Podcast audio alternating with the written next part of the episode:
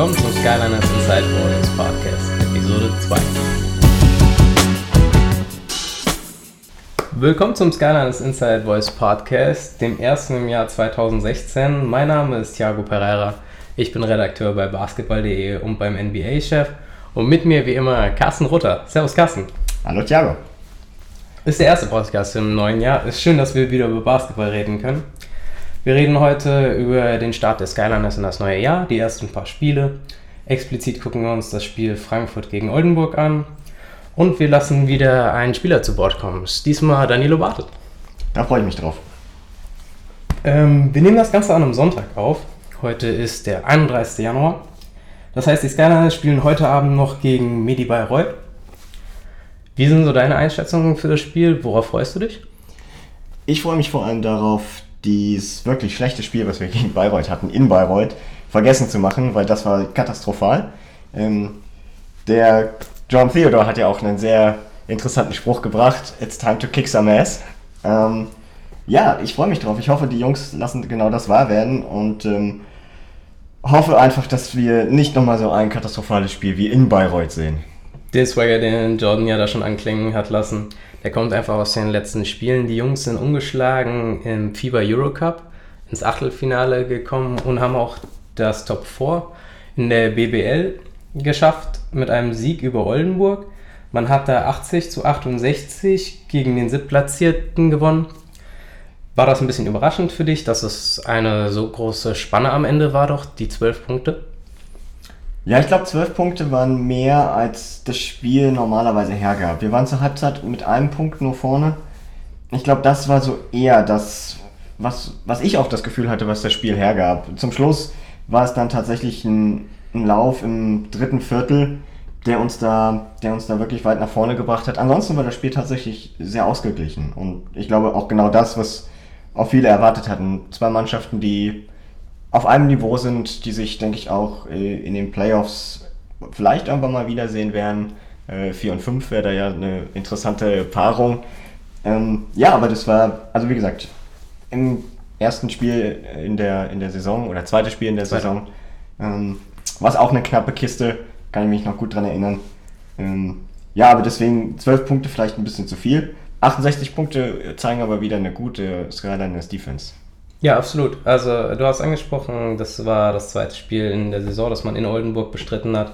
Es war eine 80 zu 82 Niederlage. Die hat man jetzt revanchiert. Ähm, auch tabellarisch hast du es angesprochen, die beiden Mannschaften trennten nicht viel. Aktuell ist es nur ein Sieg. Also man hatte wirklich zwei Teams auf Augenhöhe. Was für mich der Knackpunkt war, dass man diesmal Vaughn Duggins und Brian Qualley nicht so extrem hat ins Spiel kommen lassen wie beim letzten Mal. Beim letzten Mal hatten beide über 20 Punkte, Von Duggins sogar 25 Punkte. Diesmal konnte man sie zu 17 Punkten respektive 14 Punkten halten. Wie siehst du das? War die Frankfurter Defense diesmal etwas weiter fortgeschritten in der Saison, die, die wir erwartet haben? Ja, ich glaube schon. Ähm, vor allem, man konnte sich jetzt auch ein bisschen besser darauf einstellen. Am zweiten Spieltag ist viel ja noch eine Wundertüte. Ähm, Warren Duggins, klar bekannt, aber zwei Jahre in Frankreich gespielt, ähm, dort ja auch gar nicht schlecht gespielt. Aber man wusste wahrscheinlich nicht ganz genau, worauf man sich dort einlässt. Jetzt haben wir mehrere Bundesligaspieltage gesehen. Wir haben die ähm, Oldenburger im Eurocup gesehen. Und da wusste man jetzt, Oldenburg fällt halt mit, steht und fällt mit Warren Duggins und Brian Corley. Und ähm, da kann man sich jetzt besser darauf einstellen. Man weiß mehr, wie sind die Systeme, die sie laufen, ähm, wie ist auch das, das mannschaftliche System dort und konnte eben sich besser darauf einstellen. Und wenn die Skyliners was können, dann ist es gut eingestellt, äh, gegen einen Gegner gehen. Und die Skyliners hatten dieses Mal auch einen fitten Johannes Vogtmann. Das Center-Duell war auch ein Highlight, das angesprochen wurde vor dem Spiel. Ähm, wie siehst du da, wie hat sich Johannes gegen Quali ja einen der besten Center der BBL bewährt? Und wie würdest du sagen, ist das Center-Duell allgemein ausgefallen? Ähm, also in der ersten Halbzeit definitiv an Brian Corley. Da, hat, da kam Johannes Vogtmann gar nicht so, so gut ins Spiel rein. Ähm, aber dann in der zweiten Halbzeit ganz klar dominiert. Ähm, und ich glaube, Johannes Vogtmann ist dort der komplettere Center. Ähm, Brian Crawley unglaublich stark am Brett mit sehr, sehr viel Physis, sehr, sehr viel Masse. Ähm, starker Center unterm Brett. Ähm, Johannes Vogtmann gibt dem Center-Spiel aber einfach mehr. Dadurch, dass er den Dreier werfen kann, dadurch, dass er den Pass spielen kann. Deswegen glaube ich, wenn man, wenn man diesen sehr eindimensionalen, ohne das jetzt böse zu meinen, Center Brian Qualley sieht, der ein klassischer Center ist, und dagegen den Johannes Vogtmann sieht, der einfach, ja, viele sagen ja, der, der, der längste Point Guard der Liga ist. ähm, ja, da, da, da finde ich, gehen die Duelle fast immer an den Johannes Vogtmann, weil er durch sein, durch sein Spiel von außen unglaublich gut den, den, den Center auch aus der Zone rausziehen kann. Weil Johannes Vogtmann muss am, am, am Perimeter verteidigt werden, sonst ja. schießt er dir den Dreier rein. Und das hat er auch gut getan. Also gegen Oldenburg hat er zwei von drei Dreiern getroffen und das ist keine Eintagsfliege bei ihm. Also das sieht man mittlerweile viel, viel öfter. Viele seiner Mitspieler haben es auch angesprochen. Johannes ist wesentlich selbstbewusster. Nicht nur mit dem Wurf aus der Mitteldistanz, sondern auch genau aus diesem Dreier. Er zögert viel weniger. Das fällt mir momentan auf. Wenn er einen offenen Wurf sieht, nimmt er ihn und er nimmt ihn mit Selbstbewusstsein. Das ist extrem gut. Auch müssen wir sagen, dass die Oldenburger ein bisschen schlampig mit dem Ball umgingen. Man hatte 18 Turnover auf Seiten der Oldenburger. Frankfurt haben gut auf den Ball gepasst. Es waren nur 8. Und was mein persönlicher Knackpunkt war, die Chancenverwertung der Skyliners war deutlich besser als im ersten Spiel. Da hat man nur 41,4% aus dem Feld geworfen, obwohl man 19 Offensiv-Rebounds hatte. Insgesamt waren es 39 Rebounds. Im zweiten Spiel hat man sich deutlich verbessert. 48 Prozent, also knapp an der 50 Prozent Marke vorbeigeschrammt und hat solide gerebound, knapp über 30.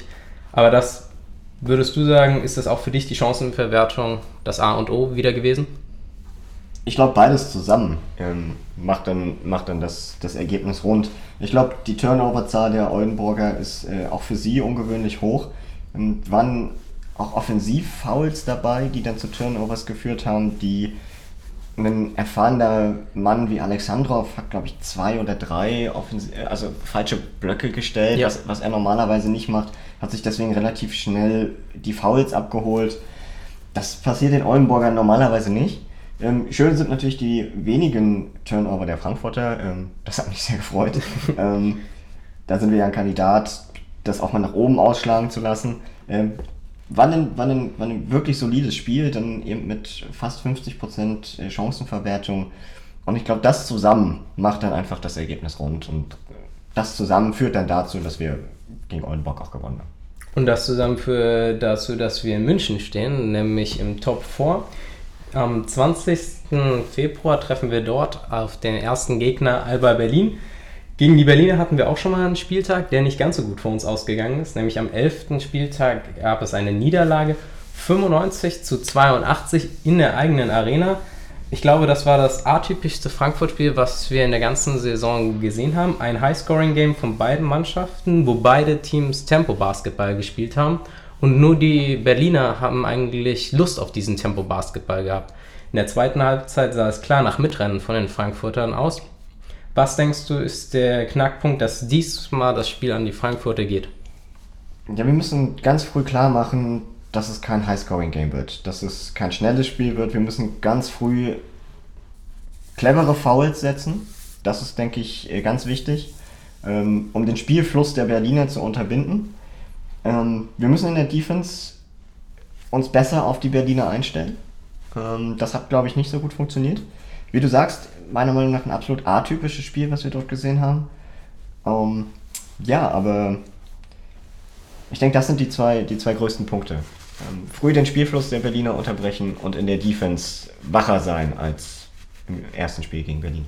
Ja, das Matchup Berlin gegen Frankfurt bedeutet ja auch die beste Defense in Alba gegen die zweitbeste Defense in Frankfurt. Das beste Rebounding-Team ist Frankfurt, das zweitbeste Rebounding-Team ist Alba.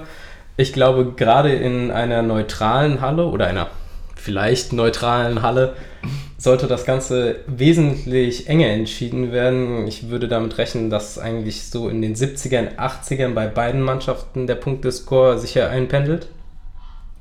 Und wie du es gesagt hast, die Guards von Berlin muss man stoppen. Für Frankfurt äh, hat man jedoch einen kleinen Nachteil. Man hat den zweitbesten Scorer aus dem letzten Spiel, Konstantin Klein, nicht dabei. Der fällt wohl wegen einer Verletzung noch bis dahin auf. Vielleicht haben wir Glück und er ist wieder da. Wie denkst du, können wir einen potenziellen Ausfall von Konstantin und auch Danilo Bartel verkraften? Ja gut, wir haben ohne die beiden jetzt auch gegen Oldenburg gespielt, ohne die beiden gegen Oldenburg gewonnen. Ähm, deswegen ich glaube, die Mannschaft, wenn sie eins kann, ist es auf Ausfälle reagieren äh, und die, die wirklich gut kompensieren. Ähm, wenn man jetzt Name-Dropping macht, würde ich sagen, man hat einen Philip Scrub dazu. Ähm, man kann wieder mehr Verantwortung auf John Little, Qantas Robertson, ähm, vielleicht sogar auch auf Max Merz äh, verteilen, dass er einige Minuten bekommt. Ähm, hat er jetzt gegen Oldenburg ja auch gemacht. Da ist mir wirklich gar nicht bange.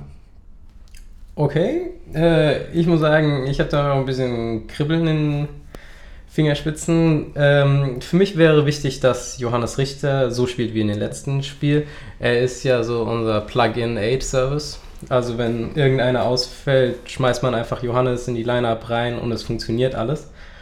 Ähm, wichtig ist es, dass er da auch die Rebounds abholt, weil das war im ersten Spiel gegen Alba Berlin eine eklatante Schwäche von uns. Wir haben nur 23 Rebounds geholt. Alba hat uns komplett an den Brettern zerstört. Mhm. Gut, lag auch daran, dass Alba alles getroffen hat. Da kann man wenig Rebounds einsammeln.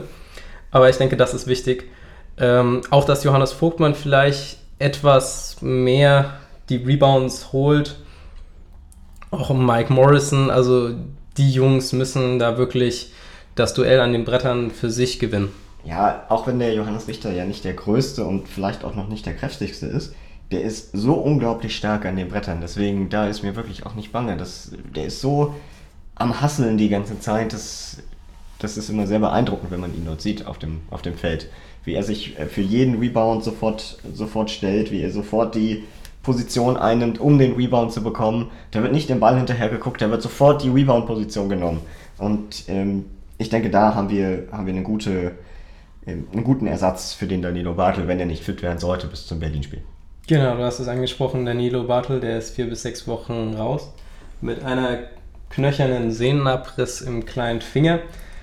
Das ist ein äußerst ungünstiger Zeitpunkt gepaart mit der Verletzung von Konstantin Klein, wenn man sich den Spielplan der Frankfurter anguckt, nur in der BKBBL dann heißt es am 13.02. zu Hause gegen Ludwigsburg. Am 20.02. das erste Pokalspiel, ein eventuell zweites würde am darauffolgenden Tag Auf jeden kommen. Fall ein zweites. Auf jeden Fall ein zweites gegen Bamberg oder Bayern. Dann sieben Tage später trifft man schon wieder auf Bamberg in Bamberg. Am 6.3. kommt Ulm und am 16.3., wenn man sich nicht für das Viertelfinale das für Eurocups qualifizieren würde, steht Bayern München an. Das ist ein Stretch über einen Monat hinweg, der eigentlich nur Playoff-Gegner bedeutet. Wie denkst du, können die Frankfurter gerade mit ihrer Verletzungshistorie versuchen, möglichst viele Siege aus diesem Spielplan herauszuziehen? Gut, die Frankfurter können kämpfen. Die haben eine unglaublich gute mentale Stärke, auch gegen gegen diese schweren Gegner dann zu spielen und sich jede Woche aufs Neue dort zu motivieren, das Beste aus sich rauszuholen und das sind oft mehr als 100 Prozent. Ähm, und ich glaube dann, wenn man es schafft, bei diesen Gegnern das eigene Spiel durchzudrücken, ein defensivlastiges, ähm, überlegtes Spiel zu, aufzuziehen, ich glaube, dann hat man gegen jeden dieser Gegner eine Chance.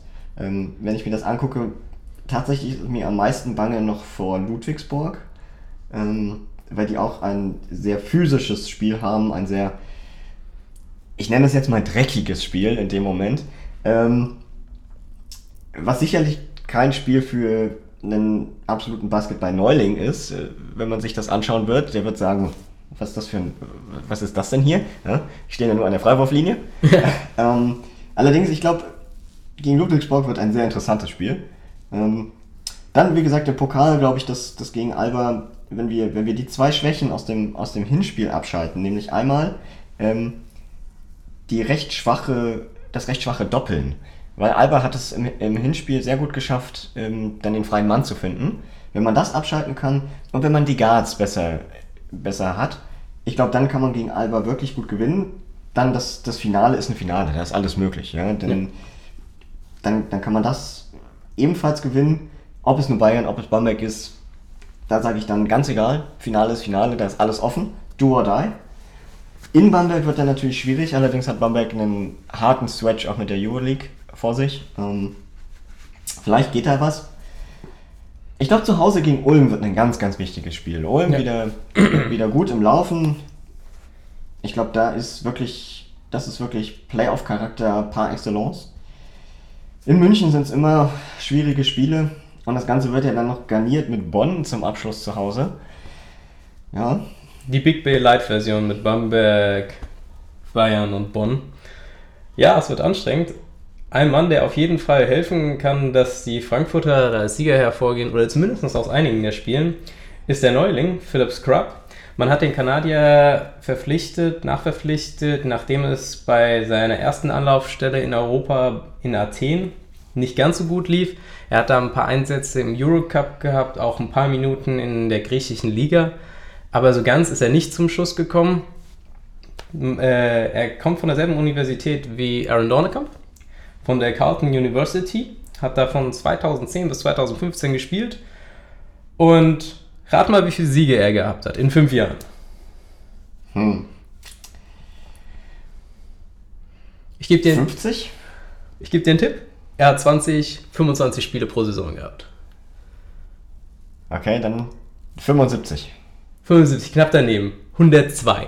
Er hat 102 von 105 Spielen gewonnen fünf nationale Titel und jetzt ist er in Frankfurt. Wie siehst du den Kanadier in seinen ersten Spielen? Der macht ein gutes, macht einen sehr, sehr guten Eindruck auf mich. Ähm, trifft die Dreier konstant gut. Ähm, hat ein sehr weiches Händchen. Ähm, in den ersten Spielen hat man natürlich noch so ein bisschen die Abstimmung in der Defense, äh, die fehlende gesehen. Ähm, in der 1 zu 1 Defense finde ich ihn auch äh, gegen sehr schnelle Gegner etwas, etwas zu langsam. Ähm, aber ich meine, da reden wir dann wirklich schon über die, die wirklich, wirklich schnellen der Liga. Ja. Ähm, ansonsten ist die 1 zu 1 Defense stark, er hat lange Arme, macht das gut, kann die Gegner vor sich halten. Ähm, und offensiv war er sehr gut, sehr schnell in, integriert. Das, das hat mir gut gefallen. Ähm, zeigt, dass auch die Stimmung im Team scheinbar sehr, sehr gut ist, dass, dass ein Neuer, der so schnell, so einfach aufgenommen wird hatte dann das Glück, dass er eben gleich im ersten Spiel ähm, da Garbage Time bekommen hat, die letzten zwei Minuten, wo er dann, glaube ich, drei oder vier Dreier direkt eingeschweißt hat. Sowas macht dann natürlich auch Selbstvertrauen, sowas, sowas gibt einem dann das Vertrauen in das eigene Spiel in einer neuen Mannschaft. Ähm, deswegen ist er gut angekommen. Ja. Du hast angesprochen, gegen Kreisheim hat er in seinem ersten Spiel zwölf Punkte gemacht. Dann hat er jetzt äh, im Eurocup 26 Punkte gescored gegen Gaziantep? Genau, gegen Gaziantep. Und man muss sagen, also er hat einen sehr guten Wurf. Und ich finde, dass auch ein, das Ergebnis, dass Scrubs so gut in die Mannschaft passt, finde ich, ist auch Gordon Herbert zuzuschreiben. Denn man sieht so oft, dass Spieler, die mitten im Saisonverlauf zu den Frankfurtern kommen und sich sehr, sehr schnell integrieren können. Das liegt auf dem einen auf dem Scouting. Man hat einen Spieler gefunden, der wirklich die Schwächen der Frankfurter ähm, anhebt und zu Stärken macht. Zum Beispiel Scrubs Dreipunktwurf, besonders aus der Ecken, wo wir vorher nicht die besten Schützen hatten immer. Und man sieht auch einfach, dass Gordon Herbert den Spielern Selbstvertrauen gibt. Er lässt sie spielen. Das hat man letzte Saison schon bei Justin Cobbs gesehen. Er lässt sie einfach ihr Spiel spielen in seinem System. Das ist sehr positiv. Man muss sagen, Scrubs ist eine sehr hoch dekorierte Personalie. Und mich wundert, dass er zu diesem Zeitpunkt nach Frankfurt gekommen ist. Denn am Be zum Beginn der Saison hatte ich, wenn ich mich nicht irre, von High News gehört, dass er der beste Kanadier außer der NBA ist. Jetzt hast du so einen in den Reihen. Du hast immer noch Thomas Dimger, auch ein großes Talent. Johannes Vogtmann, das beste deutsche Center-Talent. Also wenn man einen Nukleus um die drei plus natürlich noch die deutschen Spiele, die an allen Ecken rauskommen, warten, hat man eigentlich auf die nächsten zwei, drei Jahre eine große Talentmasse. Also die Talente in Frankfurt, die reihen sich da ja aneinander, da gebe ich dir absolut recht. Du hast ähm, Philipp Squab jetzt verpflichtet, ähm, Du hast Thomas Dimser, ähm, oder Thomas Dimser, ähm, der ein Riesentalent ist, leider recht häufig verletzt. Ähm, ja, dann, wie du es ansprichst, Johannes Vogtmann, Danilo Bartel, Konstantin Klein, Johannes Richter, Niklas Kiel. Niklas Kiel, äh, absolut starker Spieler, der dann noch kommt. Ich glaube, da geht einiges. Die Frage ist, wen kann man davon halten? Wen sehen wir in der nächsten Saison wieder? Ich glaube, Johannes Vogtmann spielt eine so starke Saison, dass es dort sicherlich den einen oder anderen Verein gibt, der ihn schon mal gesehen hat, wo er auf irgendeinem Scouting-Bericht ähm, sich wiederfinden wird. Ähm, und ich meine, ganz ehrlich, Johannes Vogtmann hat das, hat das Talent und äh, die Skills, die basketballerischen und auch den Basketball-IQ, um bei einem Euroleague-Team zu spielen, um vielleicht in der NBA zu spielen.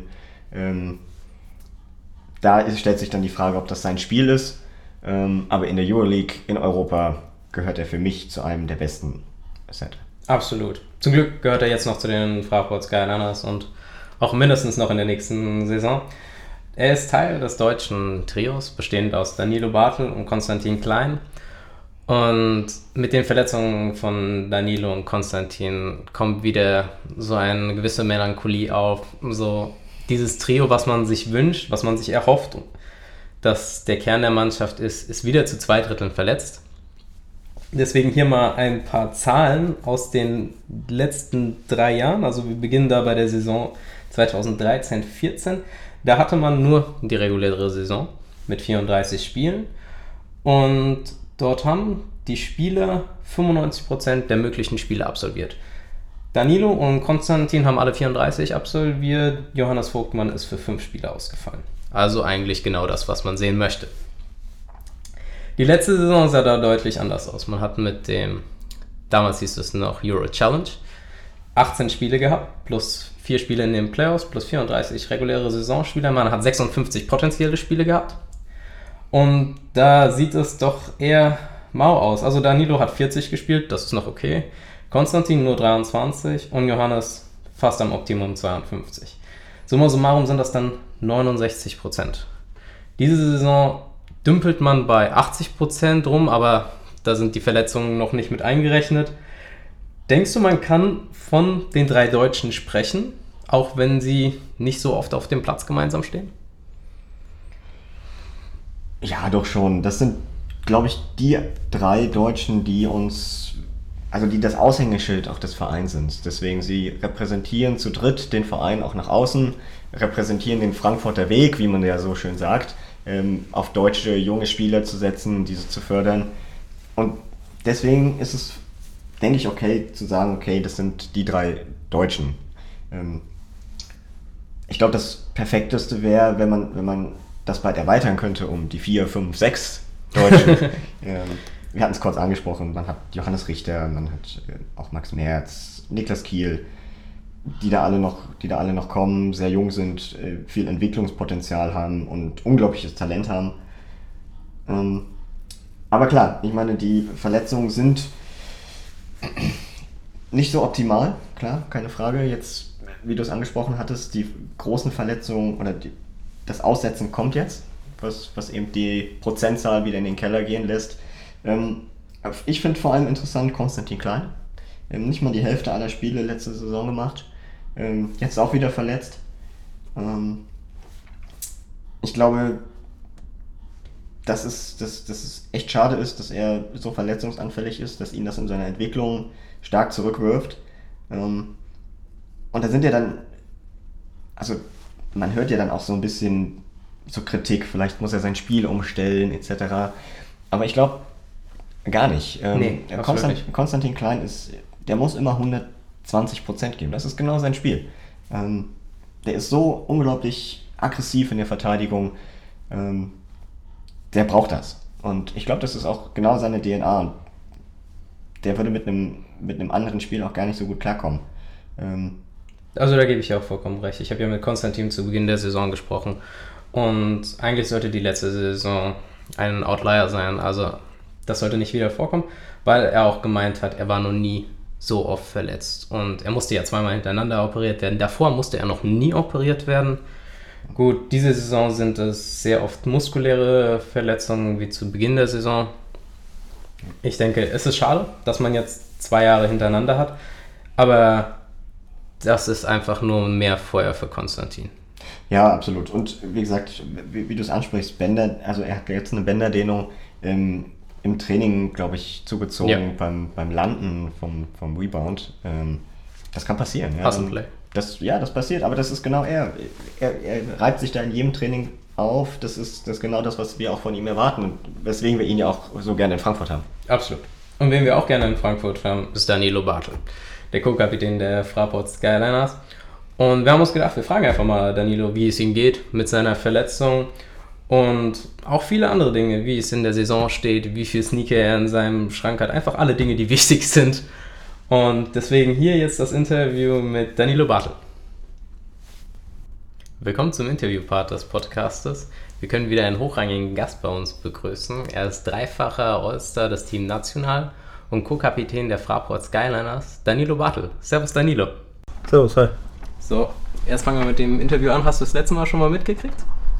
Letztes Mal habe ich die Folge ich noch nicht gehört, nee. Sehr gut, dann bist du unaufgeschlossen. dann machen wir jetzt mal ein bisschen im Joe Konkurrenz. Ähm, wir wollen heute ein bisschen über deine Saison reden, die Saison der Skyliners im Allgemeinen. Und da müssen wir eigentlich erstmal anfangen, viel Gratulation auszuschenken. Ihr habt jetzt in den letzten Tagen gegen Oldenburg das Top 4 gesichert. Gestern hat die Mannschaft noch den Einzug ins Achtelfinale gesichert. Und äh, du konntest leider nicht dabei sein, du hast eine Verletzung. Da, wie geht's deinem Finger? Ja, es ist eine kleine Verletzung an sich eigentlich, aber die mich vom Basketballspielen abhält und ich merke im Alltag nicht viel. Ich habe eine Schiene an und solange ich die Schiene trage, habe ich keine Schmerzen. So gesehen muss man das, glaube ich, erst in den nächsten Wochen mal schauen, wie es dann ist. Du konntest ja dann beim Spiel gegen Oldenburg nicht dabei sein als Spieler. Dann nehmen wir doch mal deine Meinung als Coach. Wie hast du das Spiel gesehen? Was sind so deine Kritikpunkte? Ähm, ja, wenn man Kritikpunkte nehmen will, wir, haben, wir haben, sind vielleicht ein bisschen schlecht ins Spiel gestartet, hatten nicht die richtige Energie auf dem Spielfeld, haben Oldenburg viel zu viele leichte Punkte erlaubt. Äh, vor allem im Pick and Roll sahen wir schlecht aus. Äh, aber genau diese Fehler haben wir dann in der zweiten Halbzeit abgestellt und äh, wir haben, haben, dann sehr, sehr gute 20 Minuten gespielt, um, um dann den Einzug klar zu machen. Die Oldenburger haben ja wohl nicht gewusst, ob das ein Basketball ist oder eine heiße Kartoffel mit mhm. über 20 Turnover. Das ist, ist so ein hektisches Spiel für euch, die eher einen langsamen Basketball spielen, schwierig oder? Ähm, ja, aber ich denke, wir haben es dann geschafft, äh, unser Tempo ein bisschen aufzudrücken und gerade durch unsere gute Defense auch die vielen Turnover forciert. Und äh, ich glaube, so, so haben wir schon unser Spiel gespielt und unser Tempo dem, dem Gegner aufdrücken können. War das so eine kleine Revanche für den ersten Spieltag, wo ihr gegen Oldenburg ja in der regulären Saison verloren habt? Ja, natürlich nimmt man sich mal vor, wenn man, wenn man schon in der, in der Saison ein Spiel gegen eine Mannschaft verloren hat, dass man da äh, umso heißer ist, umso, umso motivierter reingeht und das Spiel unbedingt gewinnen will. Oldenburg ist ja auch ein Playoff-Team. Wie siehst du da direkt den direkten Vergleich? Seid ihr besser als Oldenburg und zählt ihr euch auch in diese Top-4-Gruppe allgemein rein mit Bayern, Bamberg und Berlin? Ja, ich glaube, von einer Top-4-Gruppe kann man gar nicht reden. Ich glaube, da muss man von Top 3 reden, die oben wie genannten Bayern, Berlin und Bamberg und äh, danach ist es ein enges Rennen um die Plätze 4 äh, bis, 4 bis 8, äh, wo jede Mannschaft jeden schlagen kann und deswegen kann man jetzt auch nicht sagen, ob Oldenburg besser als wir sind oder wie, wir besser als sie. Da kommt es manchmal auf Tagesform drauf an oder wie gerade der Lauf ist und wir haben einen guten Lauf zurzeit, wir spielen guten Teambasketball und äh, so war ich mir eigentlich von vornherein sicher, dass wir das, dieses Duo-Die-Spiel zu, zum Top-4-Einzug gewinnen werden. Wie hast du die Leistung von Johannes Richter gesehen? Der hat dich ja quasi 1 zu 1 ersetzt in dem Spiel. Ja, Johannes ist immer bereit, äh, hat natürlich hier einen schweren Stand mit, mit, mit zwei äh, Power Forwards, die vor ihm spielen, aber er arbeitet immer hart jeden Tag im Training. Er hat eine sehr, sehr gute Leistung jetzt gebracht gegen, äh, gegen Oldenburg, bringt viel Energie von der Bank. Äh, er macht so kleinig, kleine Sachen äh, wie Offensiv-Rebounds dadurch punkten. Ne? Ähm, Natürlich sind da auch noch ein, zwei kleine Fehler dabei, äh, aber das kann man, glaube ich, ihm als Jungspieler äh, nicht übel nehmen und äh, muss einfach wahrscheinlich in den nächsten, nächsten Saisons noch viel mehr spielen. Und dann wird er auf jeden Fall ein guter Bundesligaspieler. Wie machst du das? Du bist ja auf der einen Seite bist du direkt der Konkurrent, weil ihr ja auf der gleichen Position spielt. Auf der anderen Seite bist du der Kapitän und der Erfahrene. Wie machst du diesen Mix aus einer Art Lehrer, Mentor und dann auch noch Konkurrent sein? Ich, bei uns in der Mannschaft gibt es eigentlich kein Konkurrenzdenken. Also wir, wir ziehen an einem Strang. Ähm, Gerade auch Johannes, der, der keine einfache Rolle hat in dem Team, der, der so ein bisschen, wie ich jetzt gelesen habe, auch von dem Artikel, der, der Notanker der Mannschaft ist. Wenn jemand verletzt ist, springt der ein äh, und macht immer einen sehr, sehr guten Job. Äh, aber es, es gibt da kein Konkurrenzdenken und so kann man ihm eigentlich immer nur, auch wenn er mal vielleicht äh, frustriert ist, dass er mal nicht so viele Minuten spielt oder nicht spielt, obwohl er sich wirklich immer, äh, obwohl er immer 100% oder 120% gibt jeden Tag im Training, ähm, kann man ihm eigentlich immer nur positiv zureden, dass er, dass, es, dass seine Zeit auch noch kommen wird und dass er weiter immer hart arbeiten soll. Nun hast du ja in dem Spiel nicht mitgespielt wegen der Verletzung. Das ist ein knöcherner Sehnenabriss, der dich bis Anfang Mitte März raushalten wird. Das ist auf der einen Seite ziemlich schlimm, weil es eine Verletzung ist, die dich für eine lange Zeit raushält. Auf der anderen Seite ist es eine kleine Verletzung, von der man jetzt keine schwerwiegenden Langzeitfolgen sieht. Wie gehst du an die Sache ran, allgemein mental? Ja, im ersten Moment, wo ich meinen Finger gesehen habe, äh, habe ich mir schon ein bisschen gedacht, so toller Zeitpunkt. Das lief gerade eigentlich wieder ganz gut bei mir. Ich habe mich nach meiner Rückenverletzung, hatte ich ein bisschen Startschwierigkeiten, aber jetzt in den letzten Spielen lief es dann eigentlich ganz gut. Äh, zum alten Rhythmus zurückgefunden und habe mir dann schon gedacht, so ein bisschen, warum jetzt unbedingt gerade jetzt? Äh, unnötig. Ähm, aber das war am nächsten Tag, war das auch schon wieder vergessen und ich versuche immer Verletzungen zu nutzen und an anderen Defiziten zu arbeiten. Zum Beispiel jetzt gerade sehr, sehr stark äh, an meinen Beinen zu trainieren, äh, dass ich da mehr Stabilität in, in, in unteren Bereich meines Körpers bekomme und auch meinem, meinen Rücken wieder zu stabilisieren, dass ich für das für Ende der Saison oder für die Playoffs wieder 100% fit bin und äh, dann wieder dem Team helfen kann, wenn ich wieder darf. Wie stark schneidet sich das so in deinen Alltag ein? Klar, die Spiele fallen weg, aber versuchst du einen gewissen Rhythmus, gewisse Rituale beizubehalten? Ja, also großartig viel ändern tut sich nicht. Äh, ich, ich trainiere zweimal am Tag. Äh, ich bin bei den Trainingsanheiten der Mannschaft da, schau zu. Ähm, deswegen verändert sich nicht viel. Ich sag mal, eigentlich habe ich vom Zeitaufwand noch ein bisschen mehr, weil ich Training zuschaue und davor oder danach noch trainiere. Aber im Großen und Ganzen verändert sich nicht viel. Die Verletzung ist ja auch ein bisschen auf deine Spielweise zurückzuführen. Du bist sehr aggressiv. Ich glaube, es ist beim Rebound auch passiert wahrscheinlich. Nee, ich bin zum Korb gegangen und wurde gefault. Achso, ja, in ja. dem Spiel wurdest ja. du ja, glaube ich, vier, fünf Mal richtig heftig gefault. Ähm, ist das auch noch so ein bisschen in deinem Kopf drin oder sagst du dann, passiert, ist quasi Kollateralschaden. Das passiert, also ich meine, es kann genauso gut passieren, dass man beim, äh, bei, einem, bei einer Defense-Bewegung irgendwie umknickt oder so ohne Fremdeinwirkung und äh, es gehört, glaube ich, einfach dazu, in jedem Sport, dass Verletzungen passieren. Man kann auch da am Gegenspieler nicht, nichts übel nehmen, äh, dass er das macht. Es hätte genauso gut bei, passieren können, wenn ich jemanden faul. Es gehört dazu. Ähm, und ich werde auch in meiner Spielweise, dass ich da hingehe, wo es weh tut, nichts ändern.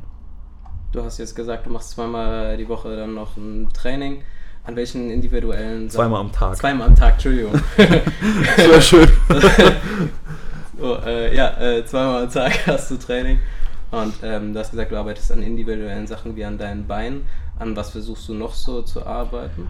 Ja, also zurzeit bleibt mir nicht viel übrig. Ich kann auch nichts mit dem Ball machen. Ähm, ich muss viel an meiner Kondition, Sprinten arbeiten, Schnelligkeit arbeite ich in der Halle. Äh, meistens morgens mache ich eine Einheit, wo ich laufe, Sprünge trainiere, ähm, Schnelligkeit, Richtungswechsel, solche Sachen. Und äh, abends oder im Nachmittag gehe ich dann immer noch mal in den Kraftraum, trainiere meine Beine und meinen Rücken oder Rumpf vor allem. Da ist man auch schon wieder am Abend fertig, obwohl man gar genau. nicht den Ball in der Hand gehabt hat. Dann blicken wir einfach mal auf den Zeitpunkt hin, wo du dann wieder spielst. Ähm, das sind potenzielle Spiele, wären 28.02. gegen Bamberg ist vielleicht ein bisschen früh. Aber da kommst du auch noch Schlag auf Schlag. 6.3. gegen Ulm, 16.3. gegen München.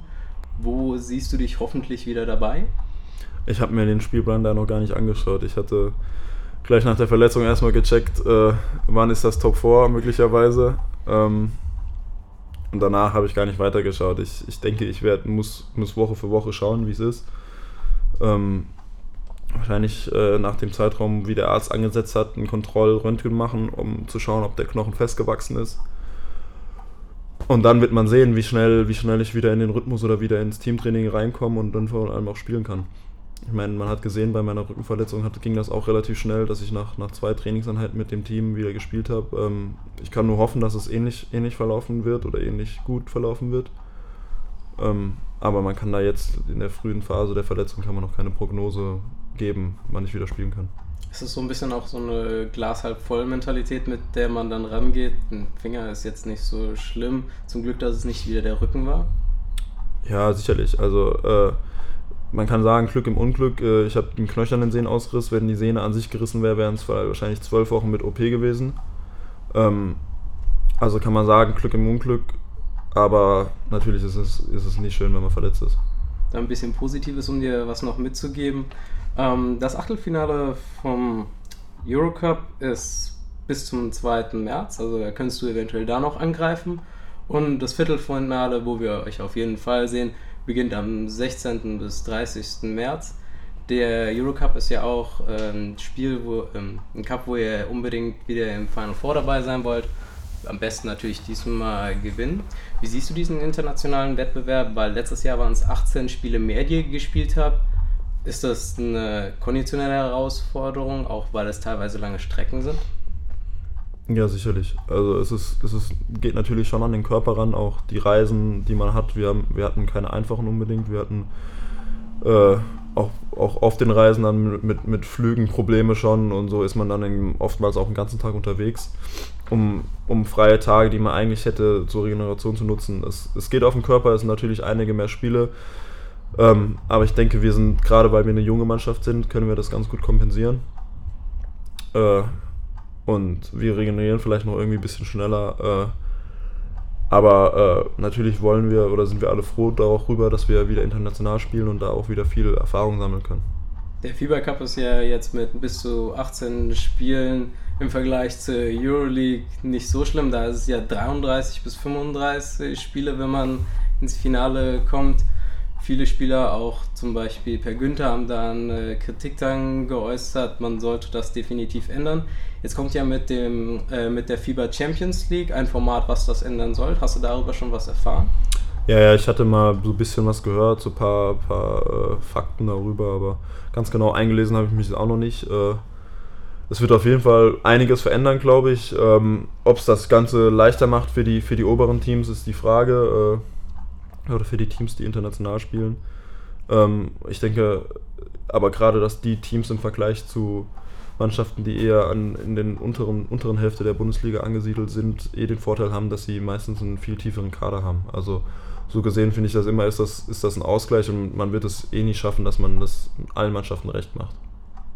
Der ähm, Links, die Champions League, hat das ein bisschen aus dem Fußball adaptiert. Man hat 32 Mannschaften, acht qualifizieren sich über ein Turnier 24 über die Leistungen in der eigenen Liga. Und ab dem Achtelfinale gibt es dann Hin- und Rückspiel. Das hat so ein bisschen Kritik geerntet. Man hat gesagt, hätte man lieber eine Best-of-Three-Serie gesehen. Was wäre dir persönlich lieber, weil es ja gerade auch ähm, äh, viele Gruppenphasen im Fieber Cup gibt? Hättest du lieber Do-or-Die-Spiele oder Best-of-Three? Ja, ich denke, die Mischung ist ganz gut eigentlich. Also ich finde, man sollte am Anfang eine Gruppenphase haben, um, um möglichst viele Mannschaften die Chance zu geben, auf dem hohen Niveau sich präsentieren zu können. Ähm, aber ab einem gewissen Grad äh, muss es natürlich in die Duo-Die-Spiele übergehen. Ich bin, ich bin äh, ein Fan davon eigentlich, dass man sagt, man spielt eine Playoff-Serie, wie es, wie es im Basketball üblich ist, also Best of Three.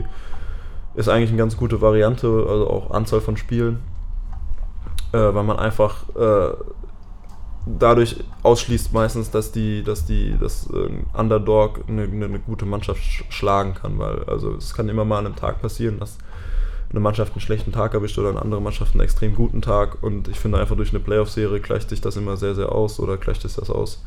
Und auch natürlich ein Heimvorteil, äh, den wir uns jetzt auch erspielt haben, jetzt in der, dadurch, dass wir Erster sind in der Gruppen, zweiten Gruppenphase, äh, ist ein extremer Vorteil, um auch das Weiterkommen ins Achtelfinale Achtelfinale dann zu sichern. So, jetzt kommen wir noch ein bisschen mal auf deine reguläre Saison. Die war ja ziemlich gut bisher, wurde mit der All-Star-Nominierung ähm, geehrt. Ja, ich wollte dich jetzt in eine, einen kleinen Kasten stecken. Das mögen ja Spieler sehr ungern, gerade sowas wie Positionen sind ja in der modernen Zeit auch etwas flüssiger zu sehen. Aber wenn ich dir jetzt zwei Kategorien gebe, in welche würdest du dich eher sehen? Als ein Skillspieler, also einer, der sich mehr über seine basketballerischen Fähigkeiten ähm, herausragt? Oder über einen Will-Spieler, einen, der mehr mit Einsatz reingeht, der eigentlich ein reiner Kämpfer ist? Schwer zu sagen. Also ich, denk, ich denke, ich habe eine gute Grundausbildung genossen und kann, kann in allen Aspekten, glaube ich, das Spiel von mir sagen, dass ich skilled bin. Ähm, man sagt ja, also, also was ich häufiger gehört habe, dass ich ein guter Allrounder bin. Also äh, soliden Wurf habe, guten Korb, äh, Penetration zum Korb. Ähm, aber glaube ich, mich auch auszeichnet, dass ich einfach immer den Willen habe, 100% oder 120% zu geben bei jedem Spiel und äh, das Nötige für das Team zu machen, was, was, was zum letztendlich zum Sieg führt. Also ich würde mich halt komplett äh, in die Mitte stellen von diesen beiden Kategorien. Ne? Die goldene Mitte ist eh ja. immer das Beste. Ähm, was mir persönlich diese Saison aufgefallen ist, dadurch, dass Joe wesentlich weiter mehr draußen spielt, nicht mehr wie ein klassischer Center, hast du eher diese Rolle eingenommen. Du bist sehr nah am Brett mittlerweile, teilweise bist du die einzige Low-Post-Option und du bist auch beim Sprungball immer der Erste äh, am Anfang des Spiels. Siehst du dich schon mehr als Center oder ist das einfach nur, Coach stellt mich an eine Stelle?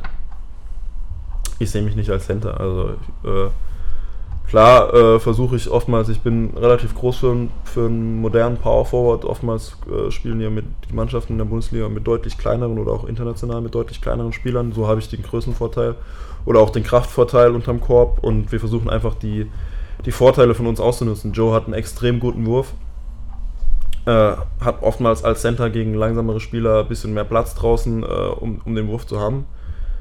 Ähm, und ich versuche halt meinen Größenvorteil oder Kraftvorteil unterm Korb zu nutzen und so, glaube ich, sieht das Coach äh, Gordy ähnlich. Dass er einfach versucht, die Vorteile zu nutzen. Du hast jetzt diese Saison, nimmst du mehr Freiwürfe, dafür sind die Dreier ein bisschen zurückgegangen. Kann man das auch auf die Spielweise von Joe und Aaron, die jetzt wesentlich mehr außen agieren, zurückführen? Ja, sicherlich. Also gerade Joe nimmt extrem viel mehr Dreier, glaube ich, im Vergleich zur letzten Saison. Und ich bin mehr unterm Korb. Äh, wo ich oftmals dann nur noch durch Foul oder irgendwie gestoppt werden kann oder halt wühle. Und so kriege ich mehr Freiwürfe und, äh, und, schaffe hoffentlich auch dadurch, dass ich unterm Korb äh, arbeite, Aaron, Joe mehr Freiräume draußen für offene Dreier. Persönlich bin ich ja immer einer, der dich gern als Slasher sieht oder auch an der Dreierlinie. Ähm, wo fühlst du dich? Siehst du dich gerne im 1 gegen 1 an der Dreierlinie als Slasher oder willst du unterm Korb arbeiten und den am besten bis in die Außenlinie drücken? Uh, ist schwer zu sagen. Also ich hätte bis letzte Saison hätte ich eindeutig immer die Dreierlinie vorgezogen, weil ich immer eigentlich äh, als schneller, agiler Spieler auf der 4 mittlerweile äh, dank der einen oder anderen Stunde im Kraftraum äh, nehme ich den Ball gerne dankend unten an, äh, gerade wenn auch Joe ich als, als Passer habe, äh, der mir da das ein oder andere Hello perfekt auflegt, dass ich ihn eigentlich nur noch reinlegen muss und gar nicht mehr viel arbeiten muss. Ähm, ja, aber Mittlerweile würde ich fast sagen, ich nehme, nehme den Ball im Low Post. Um, Joe hat in dem Podcast äh, letztes Mal von der Komfortzone gesprochen, wo er ausbrechen musste. Das hat sich bei ihm ein bisschen auf die Ernährung bezogen und auch so auf sein Spiel, dass er mehr diese Dreier auch sucht. Gibt es bei dir eine Komfortzone, wo du dich ab und zu mal erinnern musst und sagen musst, okay? Ja, sicherlich. Also bei mir gerade ähm, bei mir, was ich mich immer wieder vorm Spiel vornehme, ist gerade Offensiv-Rebounds, dass ich da viel arbeite. Ich glaube, da ist man manchmal, schaut man leider zu häufig den Ball noch hinterher, wenn einer wirft, anstelle schon vorher zu arbeiten, um sich eine gute Position zu erarbeiten, um den Rebound vielleicht zu bekommen, was zum Beispiel Johannes Richter extrem gut macht, der folgt jedem Ball. Ähm, ja, das ist so ein Punkt, den ich mir immer wieder, wieder vornehme vor Spiel oder Trainingseinheiten Zweiter Punkt, den ich mir vielleicht äh, den ich immer sage, ist, dass ich äh, immer Vollgas in die, in die Offense sprinten möchte. Also vielleicht versucht da den einen oder anderen Fastbreak als großer zu laufen. Das sind so Sachen, die man immer wieder, die ich mir vornehme. Musst du dir da auch und so mal so richtig einbläuen oder hast du immer die Mentalität, Vollgas zu gehen? Ich habe grundsätzlich die Mentalität, immer Vollgas zu gehen. Natürlich sind da auch mal Tage dabei. Also ich rede jetzt nicht von, von, von Spielen. Also wenn das bei Spielen der Fall wäre, wäre das ein bisschen traurig, aber ich sage mal, im Trainingsanhalten, wenn man einen anstrengenden Tag hatte, irgendwelche Termine noch unterwegs war, dann ist es natürlich manchmal abends schwer, äh, bei jedem, jedem Sprint oder jedem Fastbreak voll zu sprinten oder nach, bei jedem Wurf zum Rebound zu gehen, aber ähm, grundsätzlich ist es eigentlich für mich, äh, nehme ich mir das für jeden Training vor, Vollgas zu geben. Wir gucken jetzt mal auch ein bisschen so auf die Identität der Frankfurter und da ist ja immer sehr oft gesagt der deutsche Weg. Und da bist du einer der drei Deutschen, was ja oft gesagt wird, ihr seid das Aushängeschild dieses Vereins. Wie reagierst du persönlich auf diesen Begriff, einer der drei Deutschen zu sein?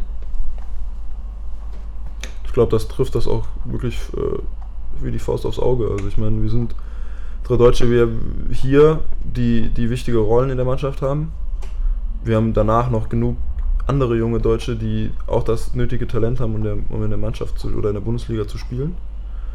Ähm, und wir haben, wir haben das uns aufgebaut zu dritt. Äh, wir, wir harmonieren gut auf dem Feld, abseits vom Feld. Wir kennen uns alle drei auch schon eine Weile, deswegen äh, habe ich glaube, also habe ich für mich kein Problem, dass ich einer von drei bin. Die letzte Saison hat es ja ein bisschen schwierig gemacht, dass ihr drei alle gleichzeitig auf dem Feld war. Du warst mal eine Zeit lang verletzt, Konsti war eine Zeit lang verletzt.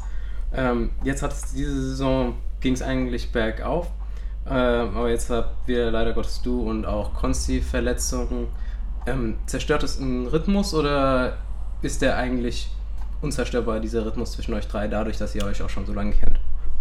Es zerstört einen Rhythmus von, von einem selbst vielleicht für, einen, für einen kurzen Augenblick und man muss natürlich wieder reinfinden nach einer Verletzung, je nachdem wie lang die war. Also ich meine, kann auch sein, nach einer Verletzung von zwei Wochen ist man wieder schnell da oder der alte, keine Frage, aber ähm, von uns drei zerstört das eigentlich nichts, nichts wirklich. Ich meine, es kann natürlich passieren, dass in der Phase, wo man verletzt ist, das Team sich weiterentwickelt oder anders, andere Spielphilosophien entwickelt sodass man da vielleicht wieder reinfinden muss, aber im Grunde wir drei verstehen uns gut und äh, Konzi findet Joe immer im Pick and Roll, Joe findet mich im High-Low, manchmal finde ich Joe bei einem Pocket Pass, wenn ich penetriere oder irgend solche Sachen und das wird immer gleich bleiben.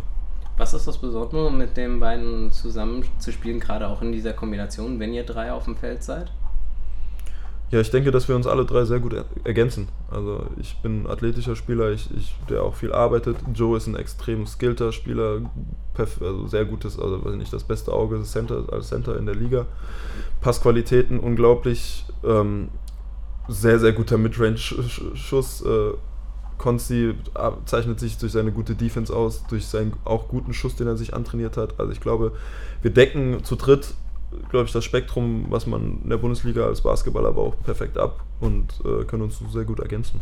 So ein bisschen egozentrisch gedacht, beim All-Star Day wird ja auch in international und national ähm, gegrenzt. Man wird ja als Spieler dann, also du wirst in das Team national gewählt. Ist es dann immer so, okay, ich wurde zu den Deutschen gewählt, könnte ich mich auch bei international beweisen oder siehst du das gar nicht so? Na, tatsächlich kam der Gedanke schon mal, ob, ob das wirklich reichen würde, ähm, gewählt zu werden, wenn es noch in dem Süd-Nord-Modus ähm, wäre. Aber äh, das nicht der Fall ist. Also ich freue mich jedes Mal über die, über die Nominierung. Äh, denke ich, brauchen wir gar nicht sich darüber groß nachdenken. Aber ich denke, also gerade wir drei müssen uns vor keinem Ausländer in der Liga verstecken. Wir haben äh, in der Vergangenheit äh, Ausländer, die auf unsere Position in Frankfurt verpflichtet wurden, ausgestochen. Und äh, so gesehen müssen wir uns da nicht verstecken und können uns auch auf unseren Positionen, egal äh, international, national, zu den Top-Spielern der Liga zählen. Kannst du auch sehen, dass in Zukunft dieses Dreigestirn um einen oder zwei Spieler erweitert wird, weil mit in der Jugendabteilung es gibt so viele Talente.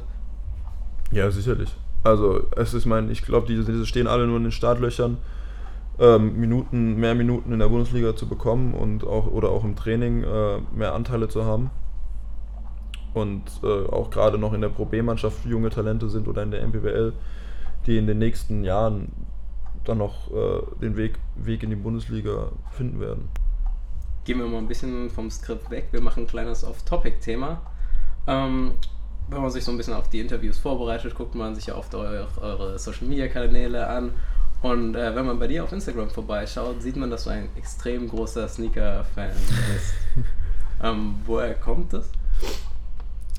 Ja, ich, ich weiß es gar nicht. Also ich habe auch, hab auch regelmäßig Streit äh, zu Hause mit meiner Freundin, weil ich einfach zu viele Schuhe habe und das Regal nicht mehr ausreicht und zum Teil im, im Wohnzimmer schon Kartons sich stapeln. Ähm, seit neuestem habe ich noch das Hobby, dass ich die noch ein bisschen selbst, selbst designe. Ja, das habe ich gesehen. Ähm, so, weil ich, weil ich mit meinen großen Füßen selten irgendwie ausgefallene Schuhe gefunden habe und das dann meistens bei Sneakern gelandet ist habe ich mir halt irgendwann auch mal gesagt, ey, ich hätte auch gerne mal ausgefallene Schuhe und mach die mir jetzt, mach die mir selbst zum Teil. Ne? Oder ja, bin einfach, ja, ich finde find manche Sneaker einfach, muss man manchmal haben und äh, muss mich selbst zügeln, nicht zu viele zu kaufen. Ja. Also ich fand am besten waren die weißen Air Force One mit der schwarzen Skyline. Ja. Äh, was ist so dein Lieblingspaar, was du hast? Mein Lieblingspaar. Also ich habe, also also Basketballschuh, den ich noch zu Hause habe, ist ein, ist ein Nike ID-Schuh, den ich mir nach, den wir nach der U20 Europameisterschaft bekommen und machen konnten. Wo wir, den habe ich als Andenken mir gemacht in den Deutschlandfarben mit meiner Nummer damals bei der Europameisterschaft, wo wir Fünfter geworden sind, was die beste Platzierung der U20-Mannschaft, der deutschen U20-Mannschaft aller Zeiten war. Und ja, wenn ich den so hervorheben muss. Sich alle Frauen, die das hier hören, auch direkt mal besser fühlen. Wie viele Sneaker hast du? Ich habe noch nie gezählt, aber wenn ich schätzen müsste, ich sag mal in Frankfurt 50. Wahrscheinlich in Heidelberg nochmal so 30, 40. Ja. Also kommt schon das ein oder andere Paar zusammen. Ja. Bist du auch dann einer, der die, die ganz, äh, schon alle getragen hat oder sind die teilweise noch in Boxen und werden nur zum Angucken benutzt? Nee, also ich habe jeden Schuh, den ich. Ja, vielleicht den einen oder anderen, also den ich irgendwie mal gekauft hatte, Basketballschuh oder so oder geschenkt bekommen habe. Den, äh, der ist vielleicht noch ungetragen, aber eigentlich, eigentlich alle Schuhe, die ich mir selbst kaufe, die will ich auch antragen. Ich bin keiner, die die jetzt äh, als Schrein irgendwo mit Spotlight auf ein, auf ein Regal stellen muss und ja. Ja, reicht. Mit 90 schon, kommen wir schon mal drei Monate jeden Tag durch. Bis zum Ende der Karriere hast du 360. ja, ich glaube, da, dazu reicht der Platz leider nicht aus. Dann gehen wir nochmal kurz äh, zurück zur Saison. Ähm, du hast ja gesehen, ein alter Kollege von euch ist wieder in der Bundesliga, Justin Kops. Er spielt jetzt bei München. Ähm, freust du dich, ihn wieder in der Bundesliga zu sehen? Ja, sicherlich. Also ich glaube, es ist auch eine sehr, sehr riesen Chance für ihn, ähm, gerade bei so einem Top-Team wie München zu spielen. Aber ich, er hat sich das durch die guten Leistungen hier in Frankfurt erarbeitet und freue mich, gerade wenn wir auch wieder gegen ihn spielen, ihn mal wieder zu sehen. Und bin gespannt, wie er sich entwickelt hat, äh, was er, was, wie er jetzt spielt. Ähm, verfolgt, man verfolgt natürlich immer noch seine alten Teammitglieder, genauso wie Andy Routins auch oder so, oder Jacob Birchie jetzt in Finnland. Man verfolgt die, wie sie alle spielen und freut sich natürlich, wenn die auch den nächsten Schritt machen.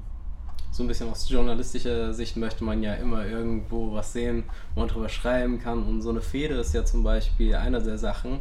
Mit München entwickelt sich so langsam ja ein bisschen was. Letzte Saison, die Spiele waren schon immer extrem äh, aggressiv und äh, ich glaube, Pesich hat in jedem immer ein Tee bekommen. Und äh, was nichts Besonderes ist. Und äh, jetzt vielleicht habt ihr im Top 4 wieder die Chance aufeinander zu treffen. Justin ist jetzt da. Seht ihr als Spieler das so ein bisschen als Anreiz oder ist Bayern ein Spiel wie jedes andere? Bayern ist sicherlich kein Spiel wie jedes andere. Ähm, ist einer der Top-Mannschaften. Also man ist immer hochmotiviert, gerade wenn es gegen die Top-Mannschaften geht. Bamberg, Berlin. München will man immer ein sehr gutes Spiel abliefern. Muss man auch abliefern, um, um eine Chance zu haben zu gewinnen. Gut, wir haben letztes Jahr in den Playoffs gegen sie gespielt, ähm, wo es in den Playoffs grundsätzlich immer ein bisschen hitziger zur Sache geht. Ähm, ich denke, es ist jetzt keine Rivalität, die da irgendwie entstanden ist oder die man da hervorheben muss zwischen Bayern und Frankfurt und München und Frankfurt. Ähm, aber natürlich ist man heiß, gegen München zu spielen, immer, ob es dort ist im Top 4, ob es äh, in einem, vielleicht in einer, einer kommenden Playoff-Serie ist, äh, man ist immer heiß. Wie siehst du das? Hättest du irgendeinen Lieblingsgegner aus den jetzigen Playoff-Mannschaften, den du in der ersten oder zweiten Runde sehen möchtest? Hauptsache nicht die Top 3. also alles andere ist, wie gesagt, finde ich, es ist 4 bis, 4 bis 8 ist gleichwertig alles. Ähm, natürlich gibt es Mannschaften, die einem besser liegen. Mir persönlich äh, finde ich immer Oldenburg spielen wir immer ganz gut gegen. Ähm, wie die jüngste Vergangenheit zeigt. Genau. Ähm, aber auch die, die Jahre davor äh, haben gezeigt, dass wir eigentlich immer gegen Oldenburg ganz gut aussehen. Aber genauso Bonn oder wer auch immer da noch mitspielen wird oder Ulm, ähm, kann man eigentlich keine Mannschaft jetzt großartig hervorheben. Gibt es so eine Mannschaft, die ein bisschen euer Kryptonit ist, wie zum Beispiel bei Alba ist John Patrick? Also von Alba ist John Patrick ja. das Kryptonit, die haben mega Probleme gegen Teams von ihm. Äh, kann man eigentlich schwer sagen. Ne? Also ich, ich finde es immer, also unglaublich schwer ist Bamberg, keine Frage. Und vor allem in Bamberg. Ich glaube, ich habe, das ist glaube ich noch die einzige Halle, wo ich noch nie gewonnen habe. Ähm, so gesehen ist das, glaube ich, so eine, so eine Aufgabe, wo man immer, immer, immer ähm, sehr großen Respekt vor hat, in Bamberg zu spielen. Aber vor allem auch in der Playoff-Serie. Sonst könnte ich jetzt keine. Also Berlin ist auch immer sehr hitzig. Wir haben, wir haben ähnliche Philosophien, Spielphilosophien, die da aufeinandertreffen. Sehr, sehr defensiv starke Mannschaften. Ähm, ja. Also ich, wenn, wenn ich hervorheben müsste, wären es die beiden wo es immer schwer ist, gegen, gegen zu spielen. Wenn wir jetzt mal ein optimales Szenario herausstellen würden, beziehungsweise das, was du als optimistischstes siehst, wie die Saison verläuft nach deiner Rücke?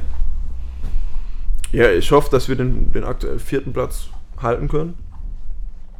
Wer weiß, vielleicht sogar auf dem dritten uns hocharbeiten können, vielleicht im direkten, direkten Duell gegen Berlin gewinnen, obwohl das in Berlin natürlich auch sehr schwer ist.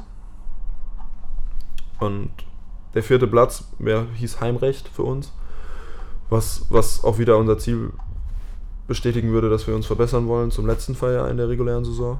Und ähm, das wäre auf jeden Fall optimaler Ausgangspunkt, um, um auch in den Playoffs nochmal einen Schritt weiterzukommen. Wunderbar. Dann nehmen wir das alles mit. Du hast vergessen, ihr gewinnt noch den Pokal in München. Und äh, in der, im Fieber Cup geht es ja auch. Ich räume auch ein paar Sneaker aus, um die Pokale am Ende der Saison hinstellen zu können. Aber nicht alle. Es müssen Grenzen gesetzt werden. Dann hoffen wir mal das Beste für dich mit deiner Verletzung, dass du bald wieder da bist. 28. ist es in Bamberg, der Termin. Oh. also, falls die Ärzte da ein bisschen was haben, um zu pushen. Und dann hoffe ich, sehen wir dich bald wieder auf dem Feld und danke, dass du da warst. Alles klar. Dankeschön. So, das war die zweite Folge des Gunners Inside Voice Podcast. Danke fürs Zuhören. Ich hoffe, es hat euch allen gefallen. Ihr könnt uns auf iTunes abonnieren und auch auf basketball.de finden. Bis zum nächsten Mal und tschüss.